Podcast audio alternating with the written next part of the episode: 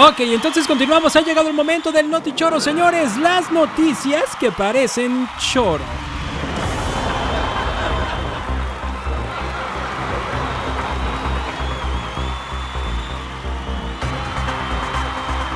Roca con forma de Homero Simpson le devuelve la esperanza a Bolivia.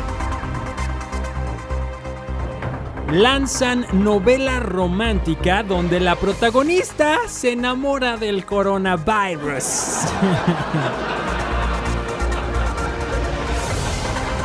Ay, Chumel no es el mismo que antes. Le fallaron las cuentas. Ya no supo cuánto era 2 por 2 ni si 2 y 2 son 4, 4 y 2 son 6. Y el Twitter se le aventó encima.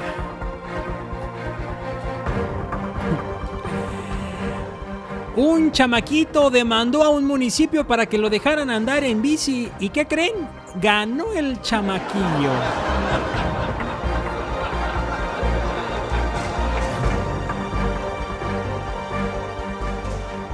Impactante Microbus Party se dedica a hacer fiestas fifi exóticas. Y bueno, quiero platicarles un poco de esto de la novela en donde la protagonista se enamora del coronavirus.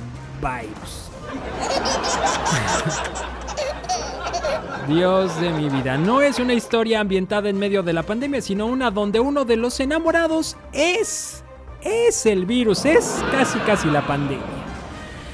Ay, ay, ay, ay, ay. Se llama Kissing de Coronavirus. O sea, Kissing de Coronavirus.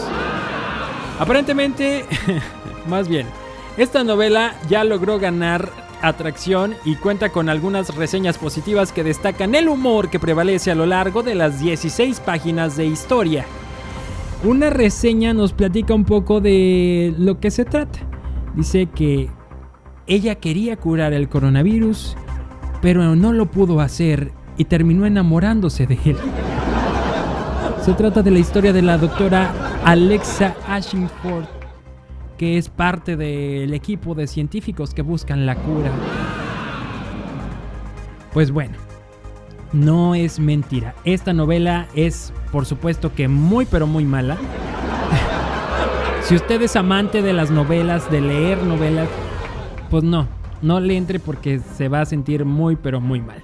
Además, si alguien ya deshumanizó el concepto de la sana distancia y creó a Susana, ¿por qué alguien más no podría pues inventarse el señor coronavirus? Esto es una novela escrita por MJ Edwards y pues esperamos que la neta no le vaya bien porque no sabemos no sabemos de cuál fumó, hay que hay que echarle más ganas.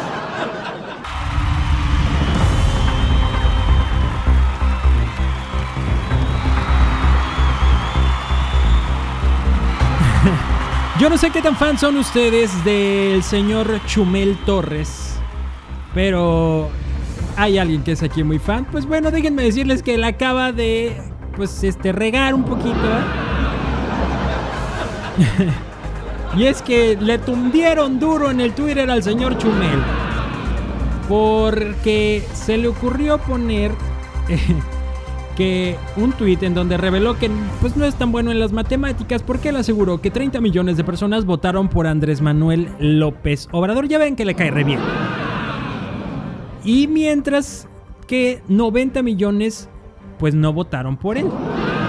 Esto es lo que él dijo. Sin embargo, le empezaron a llamar el Jordi Rosado de los Millennials. No sé si usted se acuerda que Jordi en algún momento perdió la cuenta en Big Brother que no sabía cuántos puntos para cuántos puntos para nominar.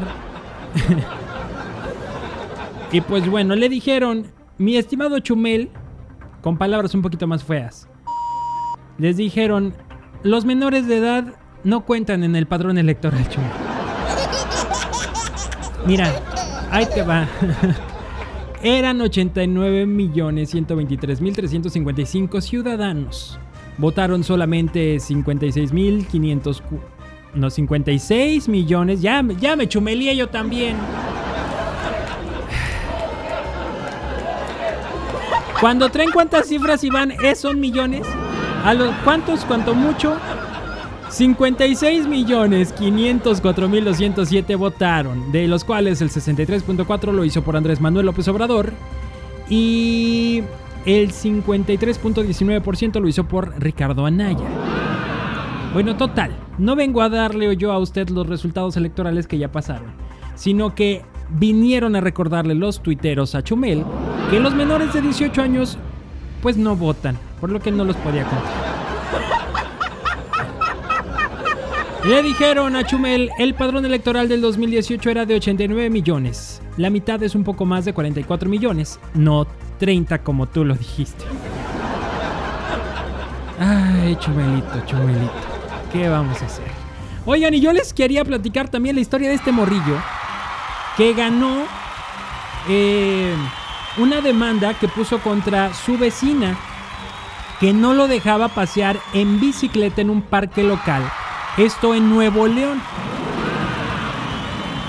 Los hechos ocurrieron en el Parque Bosques del Valle en San Pedro, en un espacio diseñado para pasear en bicicleta y que incluso tiene letreros donde dice Parque de Bicicletas.